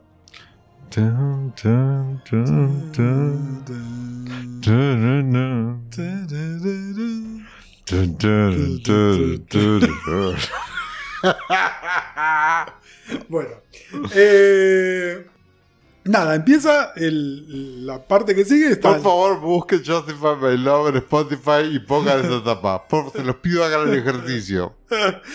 Bueno, está la liga tratando de lidiar con lo que acaba de pasar. Entonces están todos ahí en la sala, los que estaban en el cuadro anterior, menos Doctor Light, Booster y Maxwell Lord, porque están hablando de ellos, de hecho. Yo sigo en la tapa. Esto es una coreografía de danza contemporánea. ¿Podés ir, por favor, a la, la primera página? ya está, ya agotamos ese chiste. Que tengo un montón más. Basta. ¿Quién es Maxwell Lord? Sí. Bueno, est- están con eso. Y en la biblioteca están Doctor Light, Booster, qué sé yo. Doctor Light se hincha las pelotas. Se va. Y nunca más regresó. No. ¿En serio? Never, ever again. For no reason whatsoever. ¿Posta? Sí, Ah, yo estaba esperando que apareciera después. pues no, mi cielo. Encima me encanta el personaje pobre, Ah, Gia. mira. eh, a mí me parece como re. eh, nada. Unidimensional esta cosa No, de que eh, la tipa de mal carácter. o sea, no, me parece que su, su, digamos, su presentación en Casey fue muy pobre, Sí, pero no olvidemos que ella fue testigo de primera fila de la muerte de Cara. Bueno. Entonces, a mí todo eso me, me lleva a ver qué pasó con este personaje. Claro, pero acá hay una cosa de post-crisis que nadie sabe que se murió Kara. Porque Kara no existe más. Después de Man of Steel, reempieza la historia de Superman y Kara nunca existió. Pero esta estuvo con ella. Pero no se acuerdan, porque Kara nunca existió. Ajá.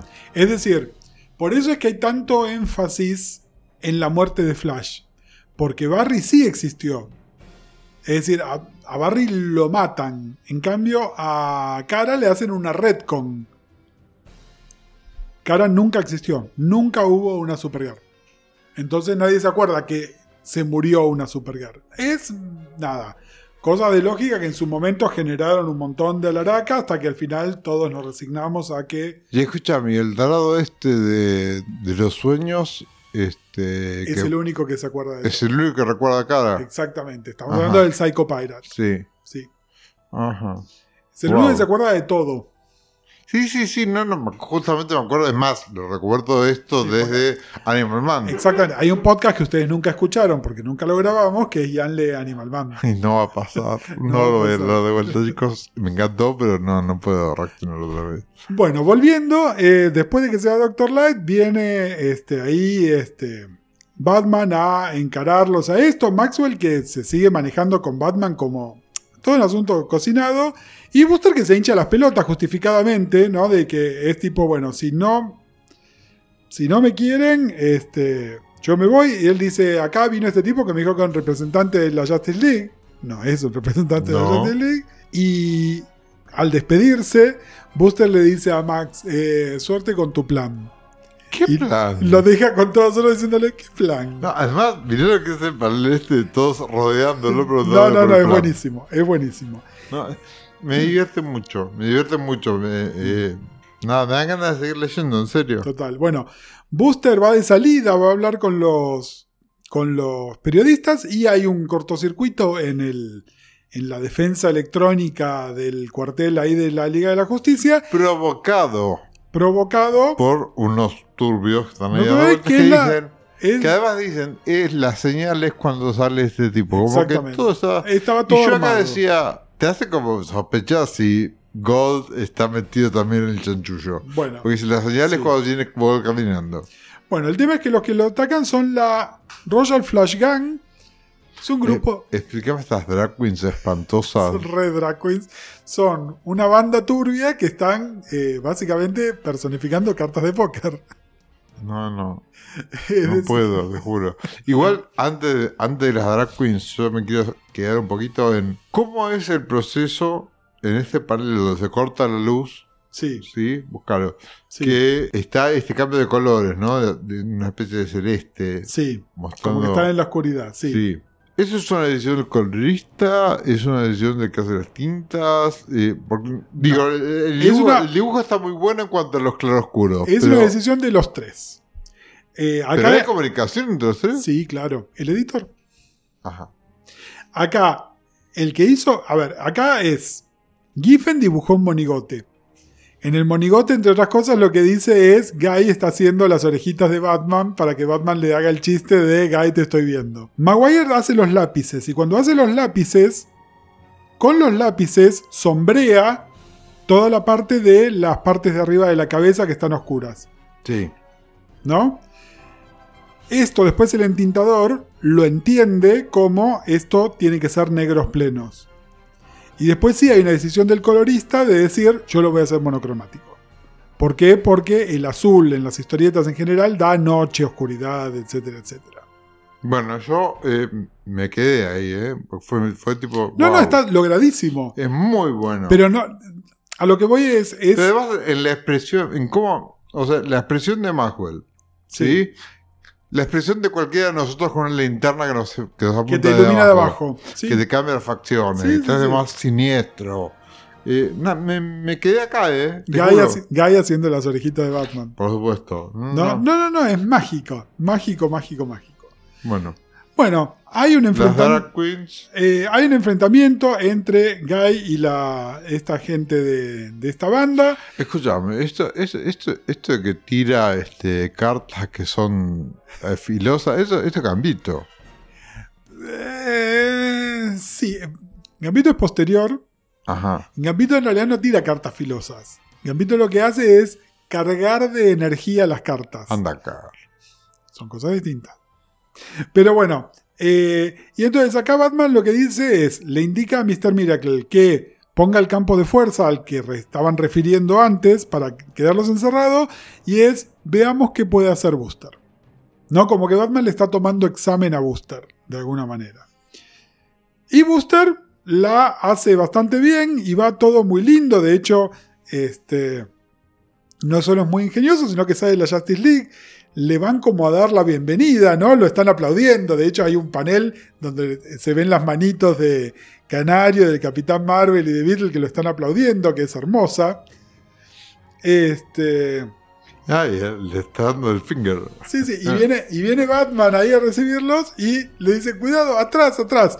Y ahí es hermoso el reveal al pasar de página que está, entendemos de quiénes eran las piernas que veíamos en la tapa, porque aparece As. El chongo este. Aparece Peter Calm.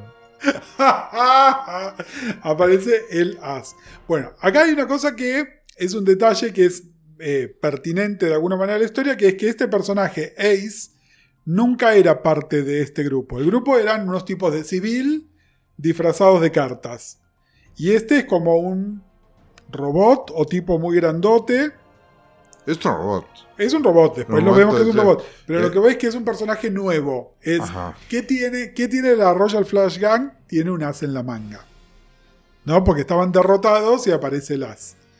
Bueno, nada, ahí salen todos a luchar y vemos que el as tiene un poder adaptativo que tiene algo que le permite vencer a cada uno de los personajes con los que se va enfrentando. Muy lindo. Muy lindo, pero también como muy específico, ¿no? Es decir, cómo puede ir cancelando a cada uno de los personajes. Y también me explicó un poco también cómo son los poderes. O sea, lo, lo del amarillo me quedé re what the fuck. Y después dije, ah, bueno, será la, debilidad del. los linterna verdes no pueden actuar sobre nada que sea color amarillo. que al pedo, boludo. Bueno, cómics. Eh, y después está en. Hay dos panelcitos que es cuando lo cancela a Mr. Miracle. Que si te fijas en el diálogo, dice: ¿Cómo puede ser que este tipo afecte a los discos estos que utiliza para volar si son creados en, nueva, en New Genesis? Y queda ahí. Y algún día volveremos a hablar sobre esto. finalmente entonces se pone de acuerdo Booster con Beetle en lo que es probablemente la primera de varias veces que van a hacer cosas juntos, ¿no? Porque de hecho Blue and Gold pasan a ser, es el bromance de esta serie, digamos. Entonces se ponen de acuerdo que lo que van a hacer es cortar el campo de fuerza, Booster lo va a llevar a este tipo hasta el campo de fuerza y cuando están por la mitad lo vuelven a prender y corta a este bicho por la mitad. Y entonces lo vencen, bueno, ahí este, hay una escenita de festejo. La escenita esta de festejo entre Booster y Beetle de nuevo. Yo creo que no estaba tan claro que los amigos de esta serie iban a ser ellos dos, pero ya en esa actividad y en esa celebración, ellos mismos se están dando cuenta de que hay algo entre esos dos personajes que van a ir juntos. Y tu mirada se clavó en mis ojos. Qué musicales que estamos. Sí. Este. Somos gays. Y después hay un chiste lindo entre Batman y el Martian Manhunter que dice. Este chico es muy bueno, pero le falta entusiasmo. Porque está festejando como que metió el último penal en una final del mundo, ¿no? Bueno, nada, le dan la bienvenida oficial. Y mientras están haciendo esto, sale Maxwell Lord a hablar con la prensa. Como vocero oficial Como de vocero. Justice League. como Marina Calabró. a dar ese mensaje y ellos se quedan pensando de, bueno, vamos a tener que hacer algo al respecto y ahí termina este número. Bueno, Estoy enloquecido. Estoy Bien. enloquecido. me- eh, no me tomó por sorpresa porque estabas muy avisado. porque estaba muy avisado de que esto iba a dar así. Otras cosas me las han inflado también y fueron una media cagada. Ok. Pasó. Pero acá, acá no. O sea, me pasó con Animal Man. Que Sí. todos me decían, vas a leer Animal Man, te va a volver la, te va la cabeza. Y yo, yo estaba tipo, mm, viste, venía leyendo, venía leyendo, venía leyendo. Llego a esa página. Sí. lo- no voy a tirar el spoiler para no cagarle la vida a nadie. Y me vuelve la cabeza. O sea, y, y es como que ratificas todo, de qué sé Sí. yo. En la experiencia de eh, Justice League fue todo más armónico. Entraste, entraste de entrada. entré en las En- primeras dos enten- viñetas. ¿Entendiste, ¿Entendiste de entrada de qué iba? Que además la presentación está muy buena. O sea, la, el- los primeros este, cuadros en los cuales está el pelotudo este hablando solo, diciendo que se, Sí. se va como a autoproclamar el jefe. Y en cuanto entra Black Canary, ya cambia la acción. Sí. Eh, ahí ya, ya hay algo, ya hay algo que te llama, te, te quedas. Y, y es muy dinámico además. Es muy, muy dinámico y es muy divertido. de verdad. Es muy divertido. Es muy divertido. Y a ver, es muy divertido porque tiene humor, pero es muy divertido igual. Es decir, no es solamente el humor. El humor Claro, es, no, no, la acción también es interesante. es una cosa más. Y después está el misterio que te están armando con respecto a Max, qué es lo que pasa y qué es lo que quiere el tipo o no. Que hoy por ahí lo tenemos como súper digerido, porque esto pasó una vez y después ya está. Pero que es un montón también, ¿no? Donde está este tipo que se presenta como un villano, pero las cosas que hace no son necesariamente de villano, o sí, según de qué lado de la vereda te pares. Sí, está también. Hay. Hay algo medio, medio como que. No te digo me rompió las pelotas, pero que le tenía como. No sé si miedito, pero viste cuando tomaste distancia de algunas cosas, digo, por, por respeto nomás. ¿No? Como que. ¿Ves? A ver cuánto me afecta esto y hasta dónde voy a llegar con la crítica. Que es con todo el tema de la, este, la política internacional. Que está muy embebida en este, el contexto histórico también, ¿no? Total. Eh, por ahí hoy desde la distancia, no sé qué tan copado está esto. Pero. Sí, por otro lado es muy respetuoso. Mira, es interesante porque esta revista dialoga un montón con Suicide Squad. No porque los dos, las dos revistas hagan crossover, que después sí lo hacen, sino por eh, el approach que tienen, ¿no? Esta revista se hace cargo de somos todos norteamericanos, no podemos entrar a cualquier territorio, existen las Naciones Unidas, aunque queramos intervenir por ahí no nos corresponde. Mientras que Suicide Squad es mucho más mundo real. Es, los Estados Unidos van a intervenir igual, lo van a hacer fuera de las cámaras, lo van a hacer con gente turbia, ¿no? Eh, em, a sabiendas, el presidente, es decir, Amanda Waller reporta al presidente. Claro. ¿No? Es como mucho más claro, pero también te está diciendo, mira que no está bueno esto. Los Estados Unidos, este título es más, eh, te hace la pregunta, es tipo, bueno, ¿podemos entrar a Rusia? Aunque, aunque tengamos el poder para hacer, ¿debemos hacerlo? ¿Rusia tiene que tener superhéroes o no? Ujú. No, eh, se hace ese tipo de preguntas. Y de hecho está construyendo algo que va hacia el número 7 también, ¿no? Eh, pero, pero creo que entiendo lo que decís. En realidad para mí lo que es medio incómodo es todo lo que tiene que ver con Medio Oriente y con estos países ficticios, que por algo son países ficticios, a pesar de que hay una mención a Israel y Sí. que estos fuera de panel, digamos, estos personajes atacaron unos hilos nucleares de, de Israel también, ¿no? Entonces es bueno, ¿por qué los países que hoy podemos identificar como islámicos son inventados, pero Israel no? ¿No? Son ese tipo de, de Sí, sí, preguntas. sí, sí, bueno. Ahí, ahí, lado- ahí digo, ahí es el momento en el que digo hasta dónde me voy a meter con la crítica a esto. ¿No? Porque, eh, porque nos pasó en, en Crisis cuando hablábamos del tema. eh, cuando mezclaba todo el tema de, sí, que yo decía, eso me parece muy revolucionario eh, y que por ahí lo, lo decía yo, no sé si esto hay lecturas al respecto, cuando por ejemplo eh, nivelaban el poder místico y la fe religiosa, Sí. ¿te acordás que hablábamos Sí. esto de la magia Sí, y sí, lo, sí. como que son todas sectas? Eh, y, y yo decía, bueno, che, y ahí estaba como metiendo mucho en el análisis y decir, mirá que qué capado era esto, que bueno, yo acá no sé hasta dónde me quiero meter a hacer un análisis así. Eh, Está pero bien, no, ¿no? no sé si me va a cortar el disfrute. Bueno, pero yo creo que acá en esta revista, igual que en Suicide Squad, te están invitando a que hagas esos análisis. Después verás qué análisis haces vos.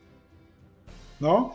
No dejan de ser revistas norteamericanas publicadas en los Estados Unidos, pero y yo no dejo de ser pesado también, no, ¿no? no, y por otro lado, sí, pero ponele, tanto Strander como de Mateis son tipos progres, entre comillas, donde cuando hacen una bajada de línea, es una bajada de línea que podemos entender por ahí mejor que los mismos norteamericanos, que los consideran zurditos, para nosotros son retibios, pero para ellos son resurdos, Sí. ¿no? Esto, de nuevo, Amanda Waller no es un personaje heroico, maneja de manera muy sucia una agencia gubernamental y su jefe es Reagan. Eso es 100% Strander, Bien. ¿no? Y acá están construyendo otra cosa más buena onda, políticamente correcta, Si no shampoo por ahí. pero hacen, sigue leyendo, sigue Ok. leyendo. Está leyendo porque tampoco, tampoco es tan central. De nuevo, no nos olvidemos que esta es una workplace comedy, donde finalmente lo que tiene que funcionar son esas escenas donde están en, en su cuartel o en la nave, es la nave frenando y todos que se caen y las interacciones entre ellos es más importante de que si hay un dictador con el que tienen que enfrentarse. Sí, no, no. Y además a mí lo que me parece muy inteligente que, que podría caer en eso y no lo hace es que no es una workplace comedy de chistes de pedos. No, o sea, no, es muy, muy inteligente porque todo está basado en la construcción de los personajes. Eh, yo, eh, Y de hecho, cuando hay chistes de pedos, que los hay más adelante, no funcionan. ajá. Es decir, la serie tiene dos o tres momentos. Tiene unas salidas un poco más facilistas, si querés, y no funcionan. No Oh. funcionan. Es decir, ellos mismos estaban buscando el tono, ¿no? Hay un momento. Está el número 8, que es como este pináculo de la comedia. Y después hay varios números donde se pasan de vuelta, se pasan de rosca con la comedia. Y después lo vuelven para atrás a una cosa más refinada. Es decir, ellos mismos estaban probando como qué tan lejos podían llegar. Y en un momento es, llegamos demasiado lejos y vuelven cayendo para atrás. ¿Esto en cuántos números? Eh, no, en muy pocos. Ajá. Mira, hay un personaje en particular que se llama Nort, que aparece creo que en el 11 o 12, que es una de las cosas que no funcionan del todo bien. Después, bueno, el número con Suicide Squad, que es buenísimo. Es buenísimo el de Suicide Squad, es buenísimo el de Justice League, que es el 13. Nada, ya, ya vas a ir viendo qué cosas funcionan y qué cosas no. Después, mucho más adelante, en los 30 también hay algunas cosas que medio se van de mambo. Pero también hay cosas que los mismos personajes después comentan. ¿No? Eh, nada, ponele, pasa algo en lo cual están involucrados Booster y Beetle, que termina con Booster renunciando a la liga.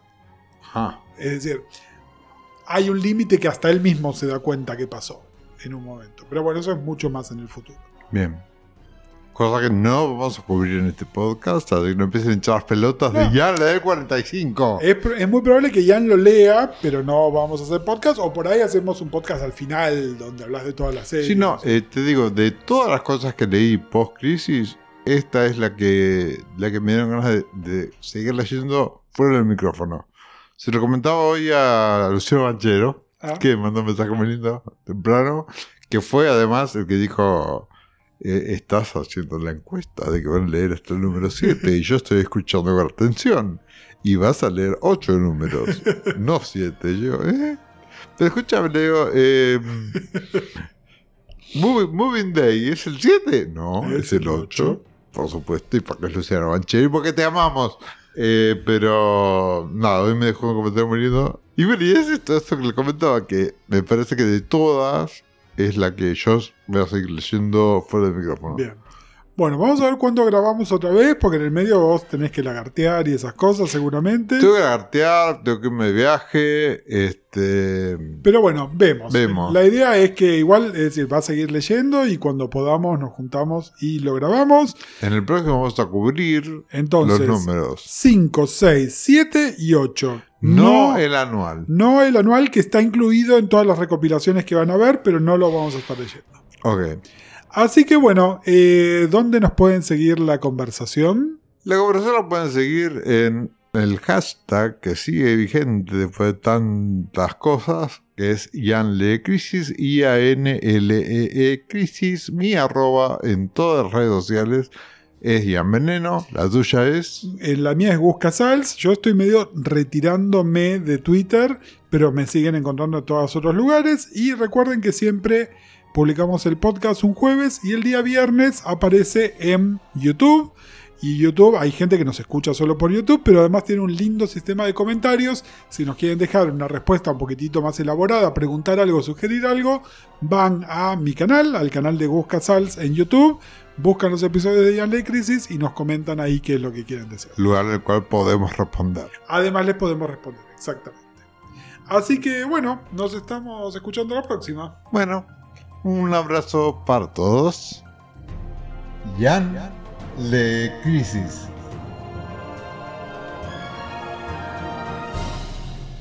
Un podcast sobre crisis en tierras infinitas. Esta es una idea original de quienes hablan Gutiérrez y Gustavo Casals.